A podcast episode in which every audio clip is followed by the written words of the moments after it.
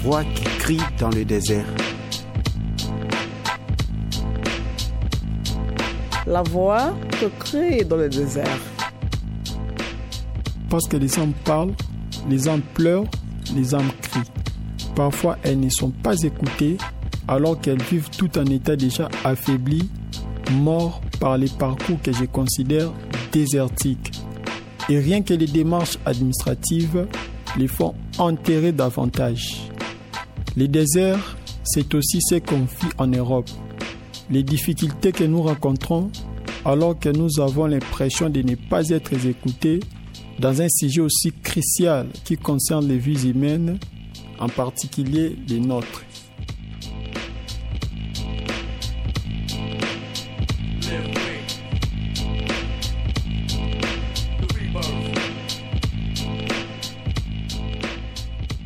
Participe à ces ateliers radio dans le cours de français de ces associations ADA. Ça signifie accueil demandeur d'asile. Heureusement, cet atelier ou émission nous donne l'occasion de dire plus haut ce que nous disons toujours plus bas.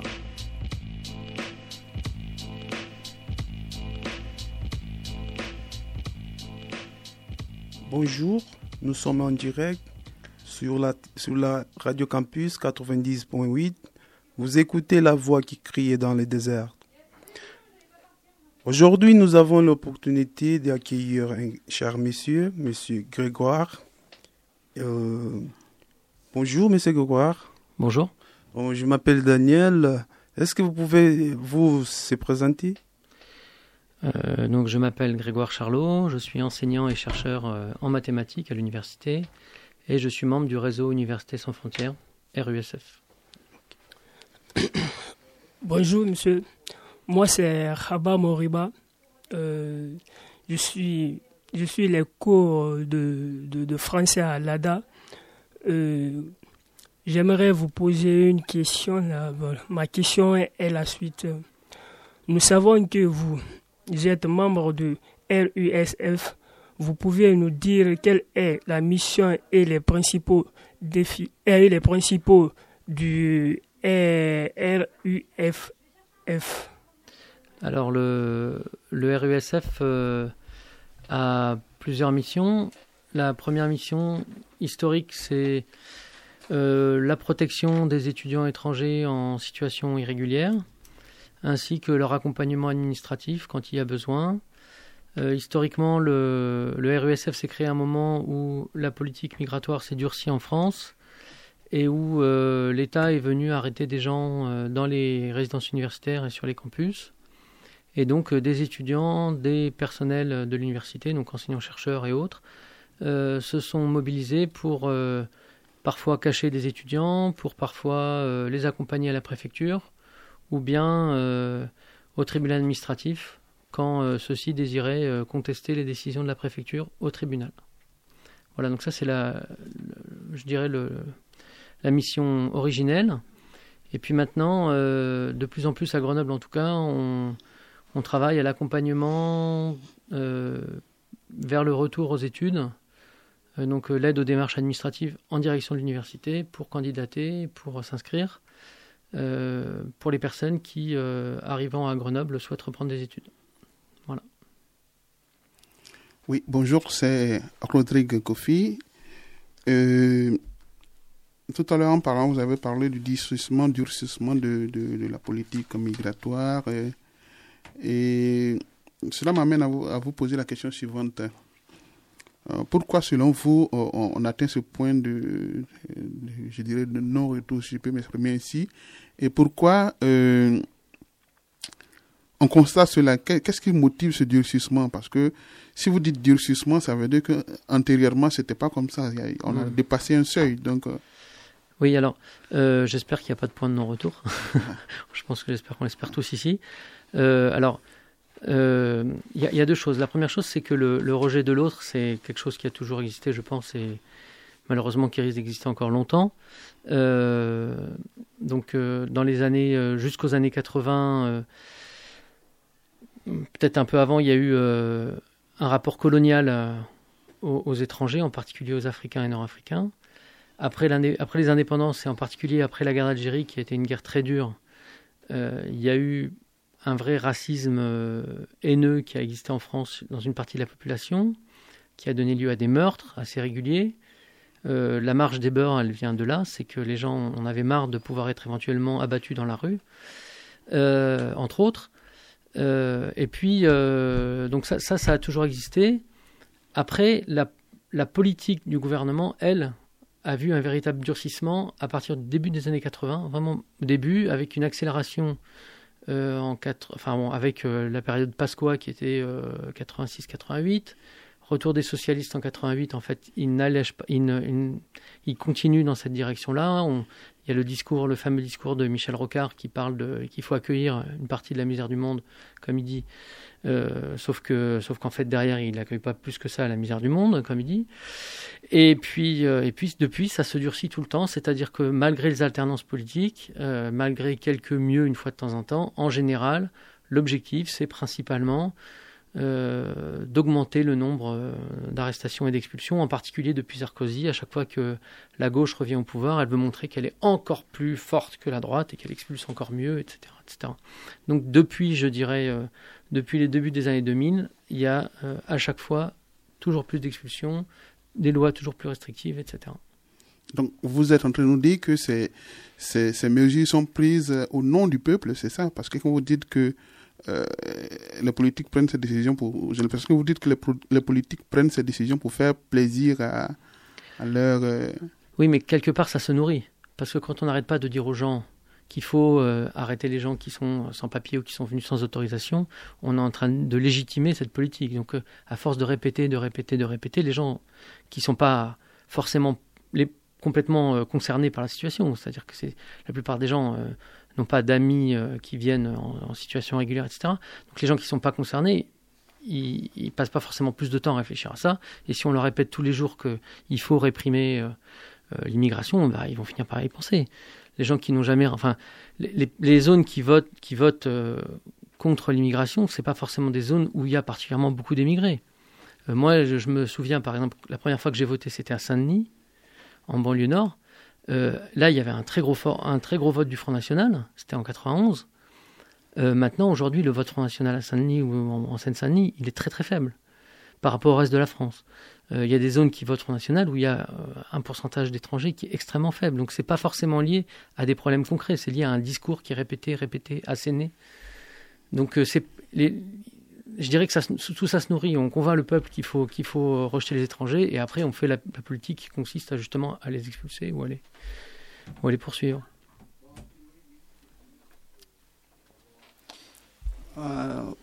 bonjour, moi je m'appelle Dadi. Euh, votre réseau RSF aide des personnes à s'inscrire euh, à l'université. Euh, pour les, demandeurs d'asile, des personnes qui viennent, pas pour étudier, il faut arriver ici, vers reprendre, qui, qui veulent reprendre des cours et qui n'ont pas de, ressources pour payer des frais. Qu'est-ce que votre réseau fait pour, pour les aider ou vous avez un budget ou un location pour les aider à, payer leurs frais? Alors, euh, non, le, RESF est un réseau, on n'a absolument pas de, de, fonds pour ça, et en fait, c'est pas utile, en fait, pour la raison suivante, c'est que les demandeurs d'asile, euh, c'est une décision en tout cas à Grenoble de l'université, les, demandeurs d'asile sont exonérés de frais d'inscription à l'université. Alors il y a une actualité chaude en ce moment qui est la fameuse réforme des frais de scolarité, qui prévoit que euh, euh, les étrangers, les, étrangers qui ne sont pas membres de l'Union européenne, sont obligés de payer des frais d'inscription très importants. La réforme prévoit 2770 euros pour la licence, 3770 euros pour le master, pour chaque année. Donc évidemment, pour un étranger euh, moyen, c'est des sommes qui sont juste inabordables. Hein, si on compare avec le salaire moyen d'à peu près n'importe quel pays africain, 2770 euros pour une année, c'est monstrueux, c'est plus que le salaire moyen annuel. Donc on sait que c'est quelque chose qu'ils ont mis en place qui a entre autres pour vocation non pas d'améliorer l'accueil des étudiants étrangers, comme c'est promis, mais bien de freiner l'arrivée en particulier des étudiants africains. Maintenant, pour les gens qui sont ici, qui sont demandeurs d'asile, les universités, en tout cas, semblent indiquer qu'elles souhaitent exonérer les demandeurs d'asile, les réfugiés, de ces augmentations de frais d'inscription et même des frais d'inscription cette année, jusqu'à cette année, euh, les demandeurs d'asile, de façon automatique, étaient exemptés des frais d'inscription des 170 euros, etc., et étaient exonérés du ce qu'on appelle le CEVEC, qui est une charge à payer en début d'année, pas pour l'université, mais pour les droits sociaux. Donc, c'est pas ça, c'est pas une, je dirais, un barrage euh, au fait de, s'inscrire à l'université pour les demandeurs d'asile et les réfugiés. Euh, là, vous dites que le fait de jouer sur la peur, ça paye. Parce que euh, quand on. Euh, des gens qui sont habitués à payer des, frais, je dirais, abordables, en griffe, et euh, on vient leur dire que vous allez payer 2700, 3000 euros, c'est, on juste la peur, là. Bien sûr, oui. C'est décourager les gens, c'est ça? Bien sûr, bien sûr. Moi, je me pose la question autrement. Qu'est-ce qui pousse des gens qui sont dits des décideurs, des pensants de ce pays à prendre de telles décisions? Parce qu'on est dans un pays qui est reconnu pour ses valeurs quand même. Pourquoi on arrive à ce point-là? Alors, euh, c'est un peu difficile pour moi de répondre parce que je ne suis pas dans la tête de ces gens-là. Mais j'ai quelques, il y a quelques pistes. La première piste, c'est euh, effectivement la volonté de faire baisser le nombre d'étudiants africains en particulier, mais aussi euh, d'Europe de l'Est, mais aussi de pays qui sont proches et dont on ne veut pas l'immigration. Quand je dis on, c'est pas moi, hein, c'est eux bien sûr. Euh, donc ça, c'est un premier objectif. Je pense que c'est pas le seul. En fait, l'objectif principal, il concerne pas les étrangers. Le but, c'est d'habituer les gens à l'augmentation des frais d'inscription et qu'à la fin, ce soit pour tout le monde. C'est un premier pas. Le but, c'est que tous les étudiants de France et de Navarre et de n'importe où payent 2770 euros, sauf quelques personnes qui, sur des critères sociaux, seront exemptées, mais qui seront de toute façon une minorité. C'est-à-dire, on on passe d'un modèle où l'État investit sur les personnes. Donc c'est un investissement collectif pour garantir un État avec des gens qui sont éduqués, à un système individuel où chacun investit pour sa propre formation. D'accord? Donc les gens s'endettent pour faire des études, etc. on part d'un modèle où on a un projet de société collectif à un modèle de société où chacun a son projet individuel. Et on sait la catastrophe que ça représente. Il suffit de regarder les pays tels que l'Angleterre, l'Angleterre c'est assez récent, mais les États-Unis, où il y a plein de gens qui font pas d'études parce qu'ils n'ont pas les moyens, et où il y a des gens qui s'endettent à vie pour étudier et qui se retrouvent à arriver à la retraite sans avoir fini de payer leur, leur prêt étudiant. Hein, ça, ça, c'est des choses qui ont pu être observées. Donc voilà, on change complètement de modèle d'éducation. Le but, c'est de faire de l'éducation un produit euh, commercial. D'accord? Voilà, donc euh, il se trouve que bah, parmi les victimes de ce, ce choix-là, il y a les étrangers. Très clairement, c'est les premiers qui prennent. le fait de jouer sur, les peurs, est-ce que c'est pas le gouvernement, je dirais, le gouvernement qui se sont succédés, qui ont vraiment peur? Parce que je ne comprends pas pourquoi prendre une décision comme ça si ça ne gênait pas vraiment les gens qui arrivent, qui payaient, qui se formaient, la, majorité rentrait dans les pays respectifs. Pourquoi ne pas permettre à ces gens de continuer à se former et à repartir dans les pays? Mais je, je, pense vraiment que le, le, le modèle derrière, c'est un modèle de, c'est faire de, faire de l'éducation un, business. C'est-à-dire, c'est pas intéressant de, faire venir des gens qui ne payent pas. On veut qu'ils payent. Donc c'est vraiment euh, euh, un désengagement de l'État dans les universités et c'est les étudiants qui payent les universités. Donc les universités vont fonctionner sur l'argent des étudiants. Alors on commence avec les étudiants étrangers parce qu'on sait que si on commence directement avec tous les étudiants, ils vont se retrouver avec un mouvement social étudiant euh, monstrueux. Donc il commence doucement, il commence par, euh, par instiller comme ça des petites, des petites piques, ils, regardent si ça marche, et puis si ça passe, ils continuent. Si ça passe pas, ils attendent un peu, un peu plus. Mais là, ils commencent avec vous, et puis, euh, enfin je dis vous, parce que vous êtes, vous êtes éventuellement concerné par l'intérêt de refaire des études, mais voilà.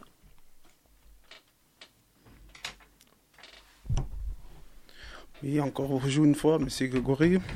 Euh, je voulais savoir quels sont les critères en général pour des gens, des demandeurs d'asile qui veulent, qui veulent rentrer encore euh, pour, euh, pour, pour, étudier, quels sont les critères? Généraux et les critères pour ceux qui n'en parlent pas très bien la langue française et euh, s'il y a un critère. Oui.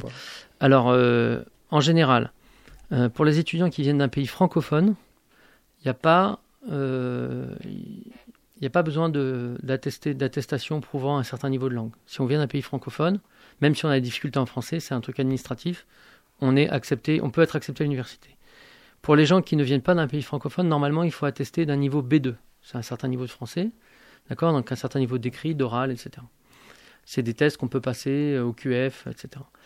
Euh, sinon, le, critère principal pour pouvoir commencer des études en France, c'est d'avoir un baccalauréat. D'accord Pour ceux qui n'ont pas le baccalauréat, il y a moyen d'aller vers les études via quelque chose qui s'appelle le DAU, qui est une façon d'avoir un équivalent du bac, mais à l'université. Et là, il faut aussi un niveau minimal parce que la formation en question n'est pas capable d'amener les gens au niveau bac s'ils ne sont pas à un niveau minimal. Et ce niveau minimal, c'est à peu près le niveau fin de troisième, début de seconde. Donc plutôt euh, quelqu'un qui aurait fait des études jusqu'à 15-16 ans. Ça, c'est le minimum. Voilà. Si les gens n'ont pas fait d'études jusqu'à 15-16 ans, l'université peut rien. Mais euh, disons qu'à partir du moment où les gens ont, ont au moins fait des études jusqu'à cet âge-là, il y a possibilité de les intégrer. Après, si les gens n'ont pas un niveau de français suffisant, c'est difficile de les intégrer à des formations qui sont en français. Et c'est peut-être pas forcément une bonne idée pour eux parce qu'ils risquent de, vivre beaucoup d'échecs. Donc le, plus important, c'est de commencer par se former au français, d'essayer d'avoir le plus de, de suivre le plus de formations, de plus d'heures de formation au français. Et puis quand on a atteint un niveau suffisant pour commencer à étudier, de se retourner vers l'université pour à ce moment-là en, démarrer une formation. Voilà. J'ai encore une, question pour vous. Euh, je voulais savoir aussi euh, sur le traitement avec le, les étudiants qui, euh, qui, sont là dans, avec vous là, s'ils ont même traitement avec tout, comme tous les Français en fait. De, durant les études? Ah, Oui, oui, oui. Alors, deux, choses. Ou bien s'ils ont tous les droits en fait comme des autres. D'accord. Alors, au moment, alors je vais essayer de séparer les, les moments. Au moment de l'évaluation des dossiers, euh, il peut y avoir un regard, je dirais, plus dur sur les dossiers que pour un étudiant français, euh, qui peut venir, euh, je dirais, de, l'expérience. C'est-à-dire qu'il peut arriver que euh, quelqu'un qui arrive avec une licence d'un pays, alors avec, bon, je vais essayer de pas dire trop de bêtises, mais disons quelqu'un qui arrive avec une licence de n'importe quel pays, pas français, même si son diplôme a la même valeur qu'une licence française, parce qu'il n'aura pas eu la même méthodologie, il n'aura pas étudier de la même façon que ce qu'on fait en France, il peut arriver que ce soit dur pour lui de passer directement en master. Donc des fois, on lui conseille de, renter, de recommencer une troisième année de licence, voire une deuxième année de licence, pour qu'il ait le temps de s'adapter au système français et de redémarrer correctement ses études. Donc à ce moment-là, il peut y avoir une lecture, je dirais, plus dure du dossier, mais ça, c'est normalement pour permettre une meilleure adaptation au système français. Après, une fois rentré dans le système, la considération est censée être la même. C'est-à-dire s'il y a euh, un comportement plus difficile des enseignants vis-à-vis d'un étudiant étranger, ça s'appelle de la discrimination, et ça, ça peut être attaqué. D'accord? Donc, une fois qu'on est inscrit à l'université, on est censé recevoir la même chose que n'importe quel autre étudiant. Voilà. Euh, pour revenir, euh, non, c'est tout. Voilà. Je pensais avoir quelque chose en tête, mais non. Ah, vous avez parlé de l'intégration. Quand est-ce qu'une personne peut savoir qu'il est intégré? À quel niveau? Qu'il est intégré, c'est-à-dire? Oui. Intégré où? Vous avez parlé de l'intégration. Si une personne arrive en France, à quel moment il peut sentir qu'il est intégré? À quel niveau? Alors là, c'est pas moi qui vais répondre, parce que franchement, le, terme d'intégration, c'est un terme très compliqué pour moi. Hmm. Euh, est-ce qu'on doit se désintégrer pour être intégré? Moi, je, je pense qu'on est intégré quand on a envie d'être là. Ça suffit. Nous sommes sur la radio campus 90.8 et vous écoutez la voix qui crie dans les déserts. Nous allons faire une pause musicale et nous allons demander à notre invité de bien vouloir présenter le, choix qu'il a fait. Alors, j'ai choisi un, un, morceau de Geoffrey Oriema, qui est un chanteur et musicien d'Ouganda et maintenant de France. Exil, qui est un morceau absolument superbe.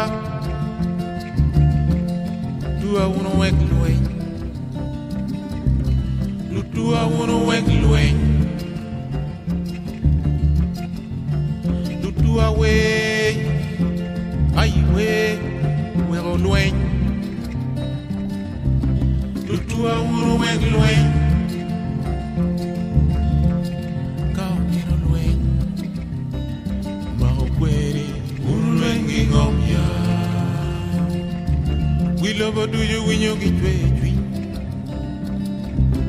Lutua unu wek lueny Apora pora me karaba Apora pora kelo lueny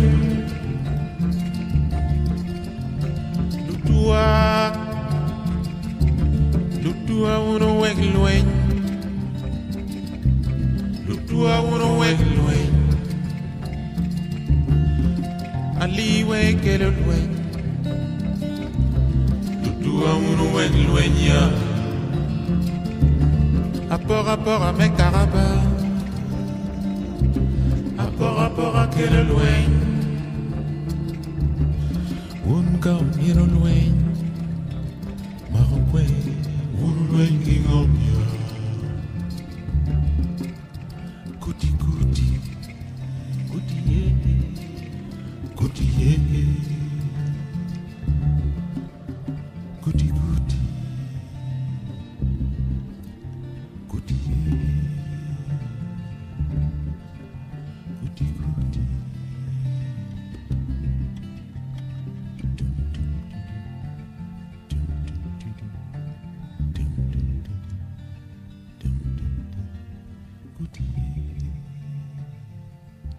Je vous rappelle que nous sommes sur Radio Campus 90.8 et vous écoutez la voix qui criait dans les déserts. Donc, euh, Aujourd'hui, euh, on a comme euh, invité Grégoire du réseau Université sans frontières. Euh, bonjour. voilà. Bon, je, euh, je voulais juste euh, vous poser une, une deuxième question là. Euh, la deuxième question est la suite. Quelle a été votre motivation, euh, motivation personnelle pour vous engager dans ce réseau? Alors, euh, mon histoire personnelle euh, y a joué beaucoup. Je suis né en Algérie. J'ai de la famille là-bas. Ma femme est algérienne, mes enfants sont algériens aussi. J'ai vécu comme étranger en Algérie, j'ai vécu comme étranger en Italie. Euh, j'ai toujours été bien accueilli et en Italie et en Algérie. Euh, et c'est vrai que euh, je sais pas, c'est quelque chose de, disons que la question, la question de l'accueil, la question du respect, c'est quelque chose qui me touche de façon épidermique, très forte. Et quand je me suis senti capable de m'engager dans ce réseau, j'y suis allé une première fois en 2007. Et puis pour des raisons personnelles, j'ai dû arrêter. Et en 2010, j'y suis retourné. Et voilà. C'est vraiment euh, mon, histoire personnelle et le fait de trouver absolument insupportable ce que j'entendais euh, dans les médias. Le premier truc qui m'a vraiment retourné les tripes, c'est quand en 2006, je suis arrivé à Grenoble et j'ai entendu que des gendarmes étaient rentrés dans une école parce qu'ils cherchaient un enfant pour l'arrêter, arrêter ses parents à la sortie de l'école et les envoyer en centre de rétention administrative. Et ça, c'était insupportable. Imaginez les gendarmes qui rentraient classe après classe pour demander si tel gamin était là ou pas. Ça me semblait d'une violence euh, tellement forte que. pff, voilà. Et donc, un an plus tard, je me suis engagé.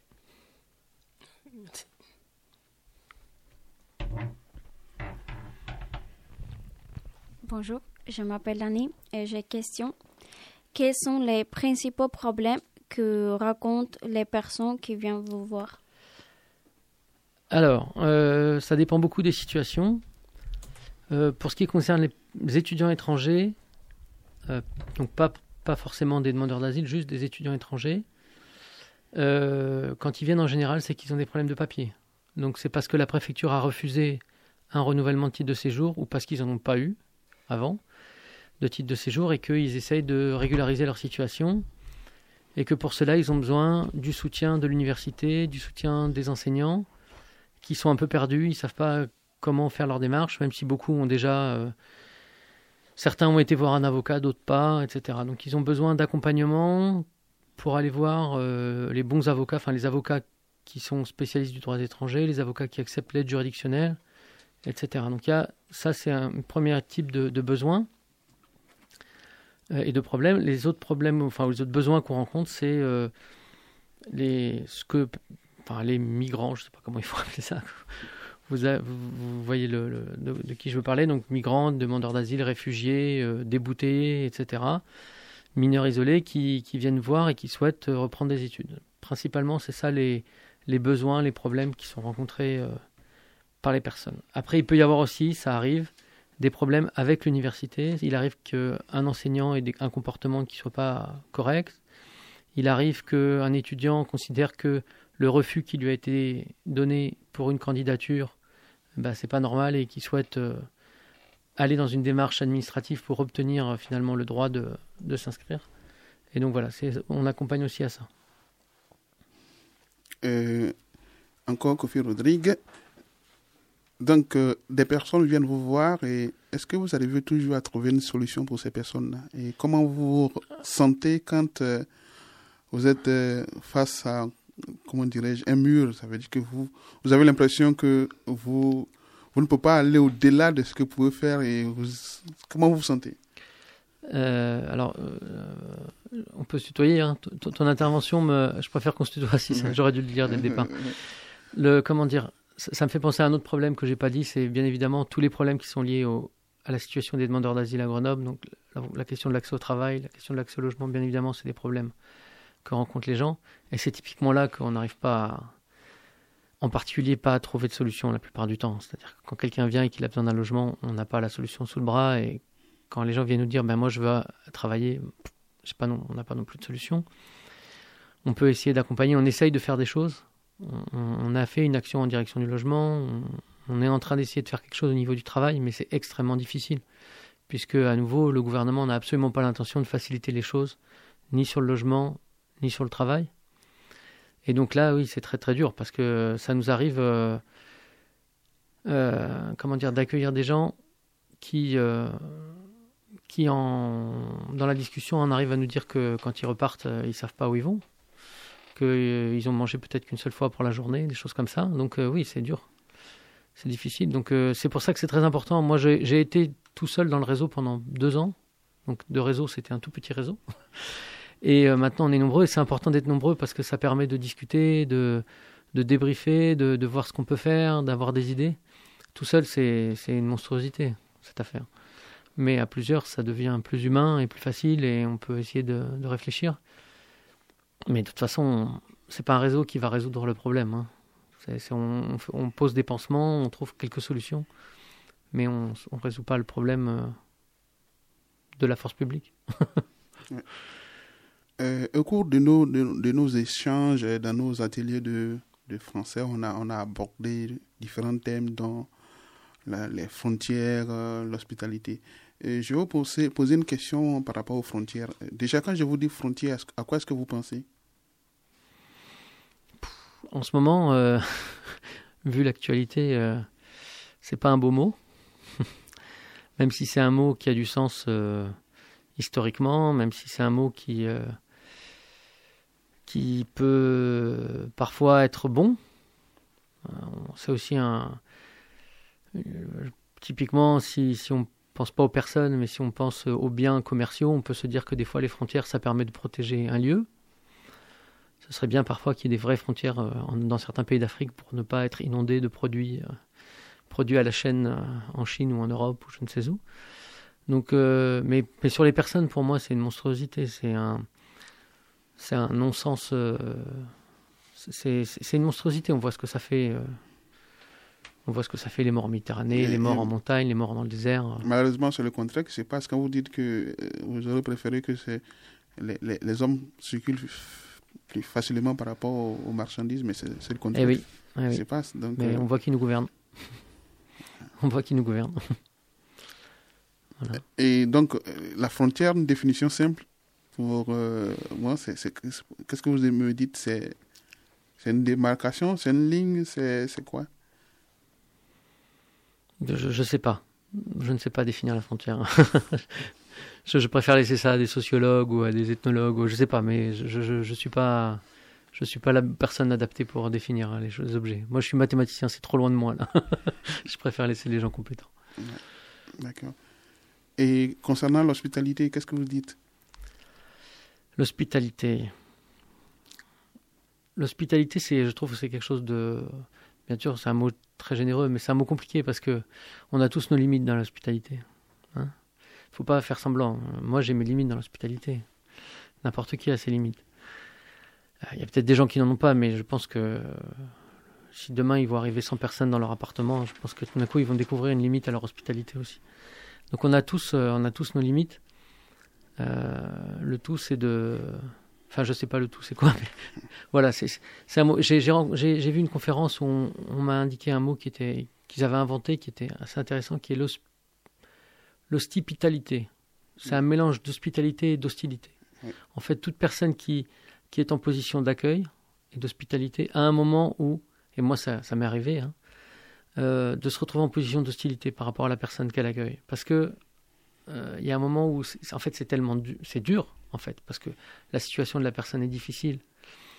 Et la personne a le droit aussi d'avoir tous ses défauts, hein, on vient tous avec nos défauts. Et donc, quand des défauts se rencontrent, euh, il y a des moments où ça clash, et donc on peut passer de l'hospitalité à l'hostilité. Et voilà, donc le mélange des deux, ce mélange qui est peut-être inévitable, il y a ce terme qui est l'hospitalité, voilà, c'est difficile l'hospitalité, et à la fois c'est c'est aussi euh, l'occasion de rencontres extraordinaires. Je pense que j'ai jamais euh, croisé autant de gens euh, fantastiques que euh, dans le RUSF, parmi les militants ou parmi les gens qu'on accueille. Vous avez dit tout à l'heure, en parlant de, de- d'hospitalité, il ne faut pas faire semblant. Nous, personnellement, on a, on a l'impression, quand je dis nous, je, parle, de- je me permets de parler au nom de, des personnes accueillies, les étrangers, les exilés, que vous. On a l'impression souvent qu'il y faut pas faire semblant là, qui est, qui est exactement ce qu'on fait. Parce que, à longueur de journée, quand moi j'écoute souvent la radio, on dit, euh, bon, la France c'est un pays accueillant, bon, euh, c'est un pays des droits de l'homme, c'est un pays qui, qui se permet de donner des leçons à d'autres pays. Mais quand euh, c'est- elle doit faire face à ses propres responsabilités, on a, on a l'impression que c'est totalement le contraire qu'on voit sur le terrain. Parce que, oui. à quoi, quoi sert d'aller jouer les humanitaires dans d'autres pays qui sont dits en guerre et sur votre propre territoire, on, crie à longueur de journée que euh, il faut accueillir les migrants, il faut faire ceci, il faut faire cela, mais dans la pratique, on voit pas vraiment les faits, quoi.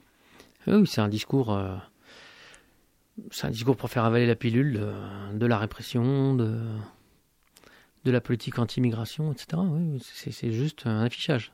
Je dirais de la part du de la part du gouvernement. Mais après, moi, quand je disais il faut pas faire semblant, c'est nous. C'est même nous en tant que personnes qui sommes dans une situation d'accompagner, de, d'accueillir, etc. Faut pas faire semblant de ce qu'on peut faire et de ce qu'on ne peut pas faire. Faut pas, faut pas mentir aux gens. Faut dire, faut dire quelles sont nos limites, jusqu'où on peut accueillir, jusqu'où on est prêt à s'engager, mais faut pas promettre ce qu'on ne peut pas, ce qu'on ne peut pas offrir, en fait.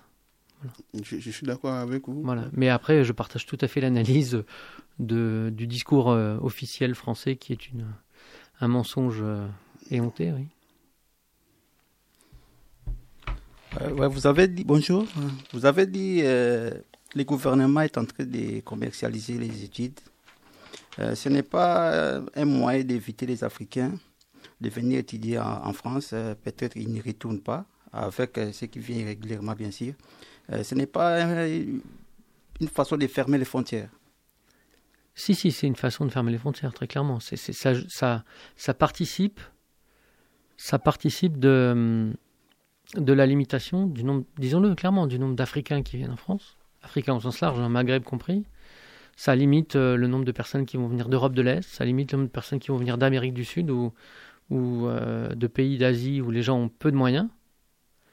là où ce qui s'est passé qui est intéressant, c'est que même si, je dirais, même si le, ça n'a pas donné lieu à un mouvement social important, toute la communauté universitaire a dit un moment, chacun a eu le temps de dire un moment que c'est n'importe quoi.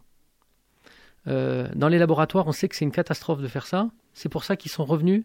Avant, l'inscription en thèse était payante, pareil, 3770 euros. Ils ont fait marche arrière sur l'inscription en thèse parce que les laboratoires fonctionnent quasiment à moitié avec des, doctorants étrangers. Donc c'est contraire complètement à l'esprit même de ce que c'est que l'université. L'université, c'est un lieu ouvert, c'est un lieu de discussion, c'est un lieu de réflexion. Ça doit être ça. Si c'est pas ça, alors on peut fermer les universités, c'est pas la peine. Si on fait une université franco-française ou euh, juste euh, entre Européens, c'est ridicule. C'est le contraire même de ce qu'est l'université. Dans, les milieux de recherche, euh, par exemple, un des rares endroits où dans la fonction publique on peut recruter des étrangers non européens, c'est à l'université. Parce que justement, il y a une dérogation à l'université, parce qu'on doit pouvoir recruter n'importe qui à partir du moment où il est intéressant scientifiquement et pédagogiquement. D'accord? Donc l'université, c'est le, le, par l'excellence le milieu de l'ouverture. À partir du moment où on ferme les portes on est en train de faire exactement le on est en train de démonter ce qu'est l'université, de détruire ce qu'est l'université. Donc en fermant la porte aux étudiants africains, en fermant la porte aux étudiants d'Europe de l'Est, etc., de Turquie, du Moyen-Orient, etc., on est, on est en train de dire on change la nature de l'université. Voilà. Et le modèle français, qui est le modèle de la gratuité ou, disons de l'inscription modérée, des tarifs modérés par rapport à la plupart des, modèles euh, dans le monde, euh, ce modèle-là, c'est un modèle précieux, c'est un modèle auquel évidemment beaucoup de gens tiennent. Et on est en train de le détruire, entre autres, comme je l'ai dit, pour des raisons migratoires, mais aussi pour, parce que le modèle qui est, qui est dans le viseur, c'est un modèle d'université payante, d'université euh, où on commercialise les études. Et euh, les premiers à faire les frais, ce sont les étudiants non européens.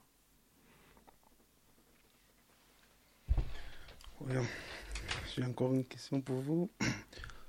Je voulais savoir comment vous réagissez quand vous êtes face à un jeune qui a des rêves, qui pense à, rester dans sa vie, être quelqu'un ou bien un mathématicien comme vous, mais il arrive avec vous, il essaye d'expliquer leurs problèmes et vous, avez, vous essayez de l'aider au fur et à mesure, mais vous, vous n'arrivez pas à, accomplir, un à l'idée vraiment dans la totalité. Comment vous sentez et qu'est-ce que vous faites après cela?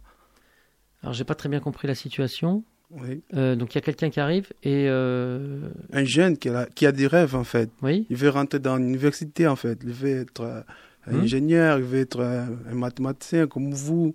Il, il, il vient vous parler et vous essayez de l'aider, en fait.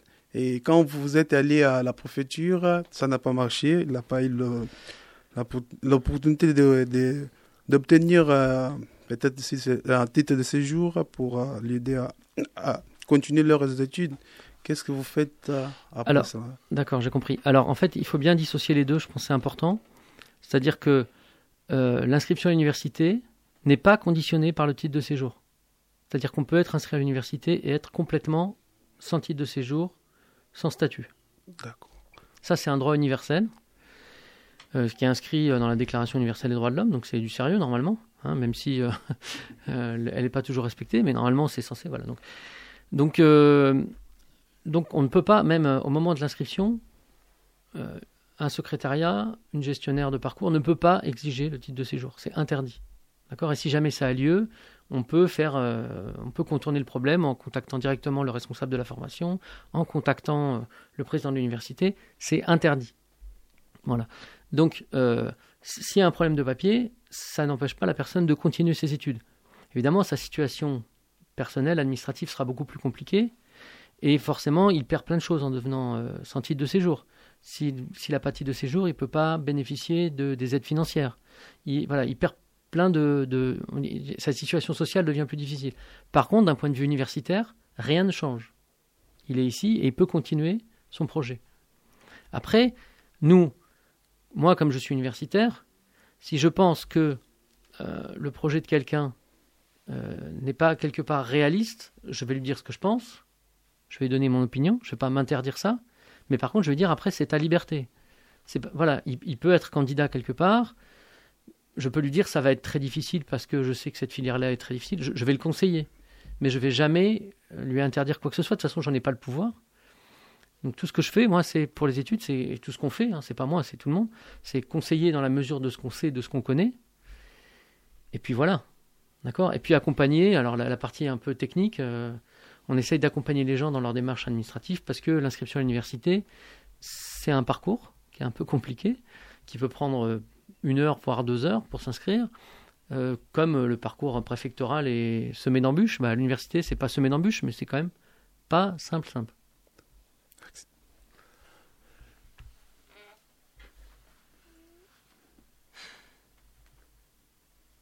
Euh, peut-être on peut faire une petite pause musicale on a euh, choisi euh, pour ce temps-là de euh,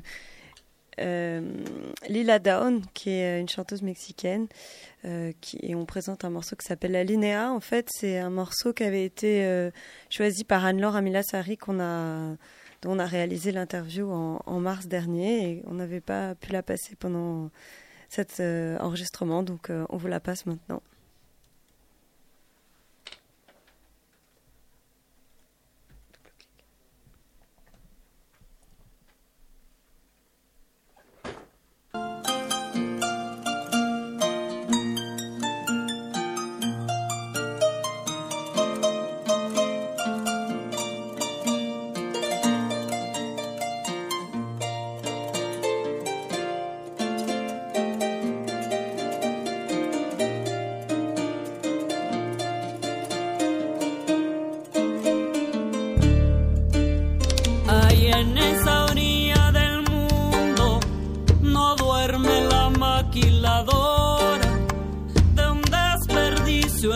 tierra.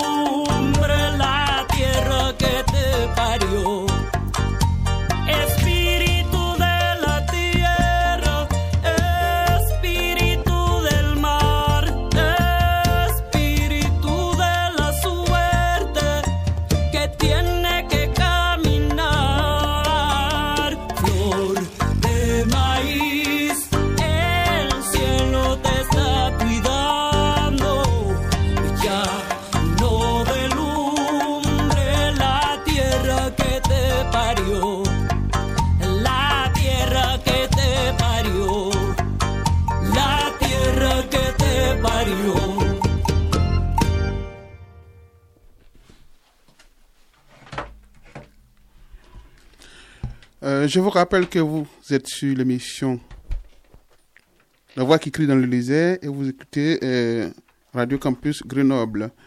Euh, nous sommes en compagnie de Grégoire, euh, euh, un bénévole du réseau Université sans frontières, qui nous fait l'honneur d'être là parmi nous cet après-midi.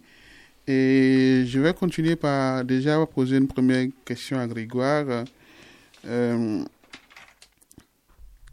Nous avons longtemps parlé de, différents thèmes euh, et nous avons aussi abordé le réseau Université sans frontières. Ok.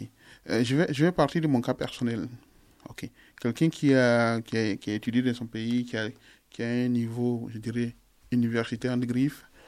Et quand il arrive généralement en France, euh, moi j'ai voulu continuer à, faire des études. Bon, même vous avez dit tout à l'heure qu'on n'avait pas besoin de titre de séjour ou quoi que ce soit pour s'inscrire.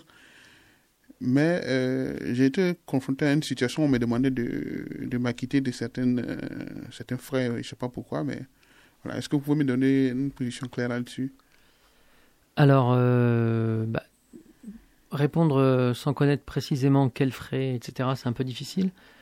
Il y a différentes situations. Normalement, En fait, pour être plus clair, Oui. j'avais voulu d'abord faire une équivalence du diplôme et ensuite euh, Ah oui. euh, me servir de cela pour entrer euh, à l'université. Alors, euh, il y a la démarche euh, d'équivalence de diplôme, qui est une démarche payante et qui est assez chère. Justement. Par contre, par contre, c'est possible de candidater sans faire l'équivalence. C'est-à-dire présenter ses diplômes traduits en français le cas échéant. Si on vient avec, avec des diplômes écrits en français, ils sont déjà écrits. Et avec ça, euh, se présenter, être candidat, et euh, le, le responsable de formation, enfin la commission euh, d'évaluation va décider de où ça permet de, de rentrer. Donc on n'est pas obligé de faire une équivalence de diplôme. En fait, l'équivalence de diplôme, d'une certaine façon, se fait dans l'évaluation du dossier. Si on veut obtenir un diplôme français en équivalence, c'est autre chose. C'est-à-dire que là, on est en train de dire, on va demander à des gens d'étudier un dossier, éventuellement, on va devoir passer de nouveaux examens, éventuellement faire un stage, faire une partie de formation, et à la fin, on, obtient ou pas, enfin bref, pour obtenir un diplôme français à partir d'un diplôme étranger. Donc, convertir un diplôme étranger en un diplôme français. Ça, ça a un coût. C'est un peu normal parce que euh, c'est pas une formation dans laquelle il y a déjà des gens et à qui on rajoute une personne. C'est quelque part une formation adaptée à la personne. Et ça, ça a tout un coût d'organisation, de préparation, de temps de, travail. Et c'est la personne qui paye le temps de travail, c'est pas l'université. Il faut bien comprendre que l'université, elle n'est financée que pour ce qu'on appelle la formation initiale, c'est-à-dire des gens qui sortent du bac, qui font des études. Pour la reprise d'études, normalement, c'est la personne qui paye. L'université fait payer seulement une partie, grosso modo le- les coûts réels pour l'université. Donc elle fait payer euh, normalement à peu près un tiers du coût, du coût réel de la formation. Et puis pour certaines personnes, elle fait rien payer du tout en fonction de leur situation sociale. Mais voilà, quand on fait une demande de- d'équivalence de diplôme, là ça coûte cher parce que c'est une formation adaptée à la personne et qui n'est pas financée par l'État. Voilà. Mais par contre, on peut être candidat dans une formation sans passer par l'équivalence de diplôme. D'accord? C'est, le, le- le dossier est évalué comme un dossier normal. Voilà. D'accord. Voilà, voilà.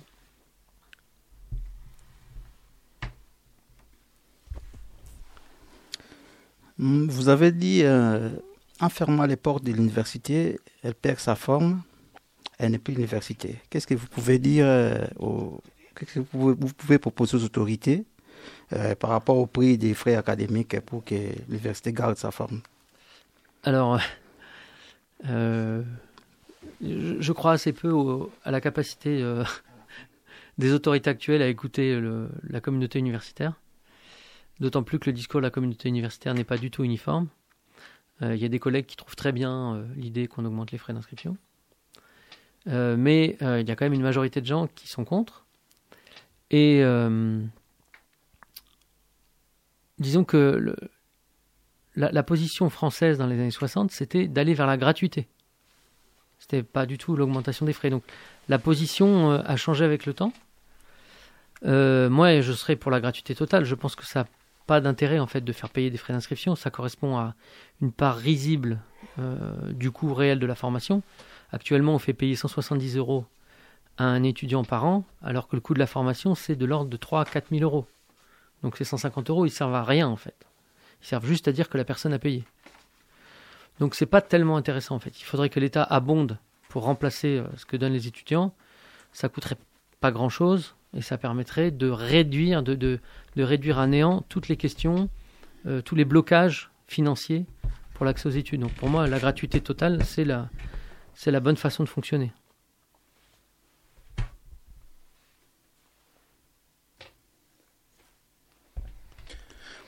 Hum, Excusez-moi. Je voulais savoir quelle est la probabil- probabili- probabilité de gens qui sont déboutés de la demande d'asile de poursuivre euh, les cours ou bien de, de, pouvoir avoir le B2. Quelle est la, sont, quelles sont les, possibilités qu'il qu'il doit, doit faire? Alors, euh, bah, c'est difficile de répondre à cette question parce que les paramètres ils sont très nombreux. Euh, si la personne elle est arrêtée et expulsée vers l'Italie ou l'Espagne, bien évidemment les études s'arrêtent, sauf si elle arrive à revenir vite, ce qui arrive assez souvent aussi. hein. Il y a beaucoup de personnes qui, qui sont par exemple expulsées vers l'Italie et puis comme l'Italie euh, s'occupe pas d'eux, elle les laisse repartir vers la frontière. Et puis après, après un, deux, trois essais, ils arrivent à revenir. Donc des fois, ils reviennent dans les trois jours, des fois au bout d'une semaine, ils arrivent à reprendre les études. Mais euh, donc les, paramètres ils sont très nombreux, ils sont à la fois extérieurs à l'université et intérieurs à l'université. C'est assez difficile de répondre à cette question. Euh, pour moi, ce qui est la chose la plus compliquée, c'est vraiment, et là où je suis admiratif de ceux qui y arrivent, c'est arriver à faire des études en étant dans cette situation sociale, c'est-à-dire vivre principalement euh, soit dehors, soit très mal, dans des squats ou je sais pas quoi, euh, avoir un accès à la nourriture qui est limité finalement, euh, avoir un, inconfort complet vis-à-vis de, pour, pour étudier, il faut être au, faut être calme, quoi. Il faut être au calme, il faut être dans une situation relativement confortable. Tout ce que n'ont pas les personnes qui sont demandeuses d'asile et encore plus déboutées. Et surtout la sérénité aussi. La sérénité d'esprit, elle n'y est pas. Et je trouve que c'est très très dur d'étudier comme ça. Et j'avoue que je suis admiratif de ceux qui y arrivent. Ok, j'ai une question. euh, plusieurs questions regroupées en une question. Le RUSF, où est-ce qu'il est situé? Euh, Comment est-ce qu'il fonctionne co- co- co- concrètement, je dirais? Et est-ce que le RUSF a besoin de bénévoles? Alors le RESF aura toujours besoin de bénévoles parce que plus on est, plus on s'amuse et, plus on est et plus on peut faire de choses. Et comme il y a toujours plein de choses à faire, on a toujours besoin de monde. Donc euh, on a des permanences qui sont tous les mardis midi en salle 8 de la tour Irma, euh, donc au rez-de-chaussée. Et la tour Irma se trouve à côté de l'arrêt bibliothèque universitaire, euh, derrière le restaurant qui s'appelle le Martins Café. Donc il faut aller devant le Martins Café, passer derrière, traverser les arbres, et on se retrouve devant la tour Irma, et on rentre dedans, et on tourne à droite, et on y est. Voilà, alors on a besoin de force, on a besoin de volontaires, de personnes motivées, et tout le monde peut s'engager, et tout le monde est bien accueilli, j'espère. Voilà. Euh, voilà, donc c'est vraiment euh, ouvert à toutes les bonnes volontés, étudiants, personnel, euh, voilà.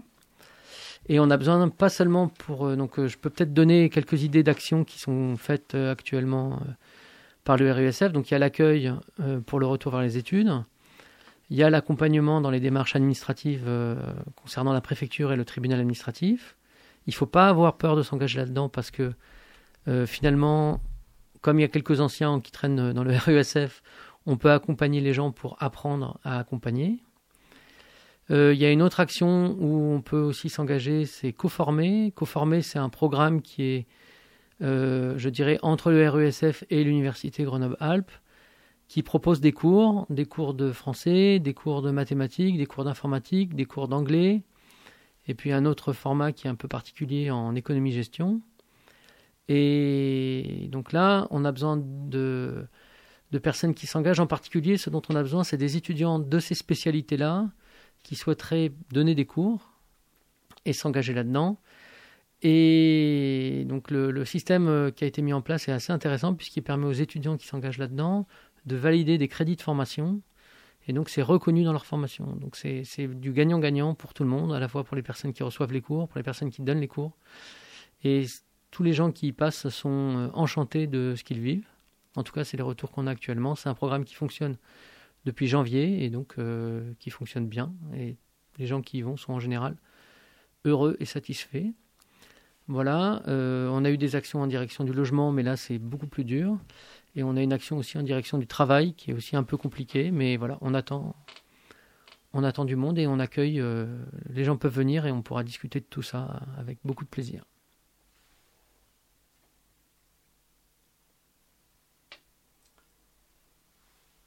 Donc nous arrivons à la fin de cette émission. Peut-être euh, un tout petit mot de conclusion, Grégoire, avant qu'on finisse en musique? Eh ben, euh, d'abord, j'étais très content de vous rencontrer. Et puis, euh, bah, écoutez, j'espère nous voir bientôt dans d'autres occasions, pas seulement à la radio, mais autour d'un verre ou au RESF. Voilà. En tout cas, merci d'avoir accepté notre invitation et de s'être lancé dans le jeu de l'enregistrement dans le studio de Radio Campus. Je rappelle que c'était l'émission La Voix qui crie dans le désert, euh, notre émission mensuelle et diffusée plusieurs fois par mois. Pour la fin, on vous propose un morceau de Little Smiths Gratitude. Bonne écoute et à bientôt.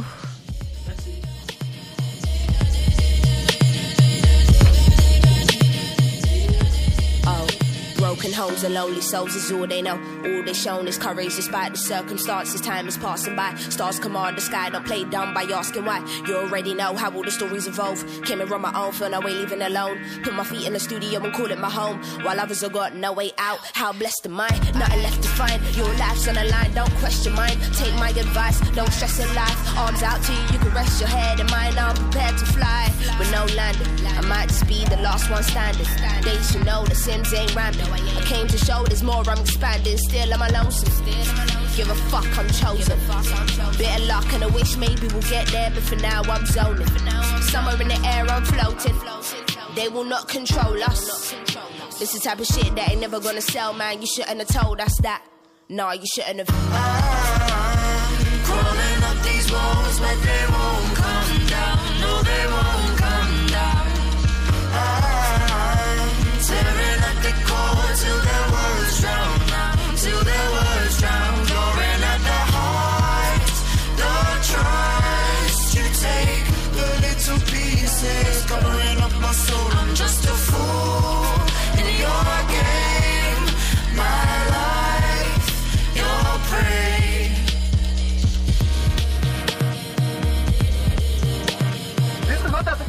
analyzed. This is a situation to be answered. Not to break educational privilege. Education should not be a privilege but a right. I ain't never had a chance to do what I love. Ain't nobody ever been encouraging me. I just stay indoors, wishing and dreaming. Maybe in another life it will happen for me. I put all my energy into feeding my kids. Do they appreciate the sacrifice I made for them? Know that daddy ain't around and I have to make up excuses as to why he hasn't yet came for them. Oh Lord, why did you pick me, Lord? What is it that you can see in me, Lord? I'ma write this down, something to report. No air in me, I'm learning to breathe more. How I'm feeling, same effect as a glass ceiling. Do it cause I love it and not cause I'm trying to make a killing. Hell no, saying what I like, you can tell so. And if there's a problem, hit me on my cell phone. Know a couple brothers talking for a jail phone. On the best behavior, but still won't get bailed out. Shit's fucked. No, I don't owe you nothing. Talk that talk if you're gonna do something. If I was in this position like a year ago, I probably would have fell off like a year ago. From my pockets, here's money that be running low. But fuck that. Tell my people that I'm coming home. I'm coming home, boy.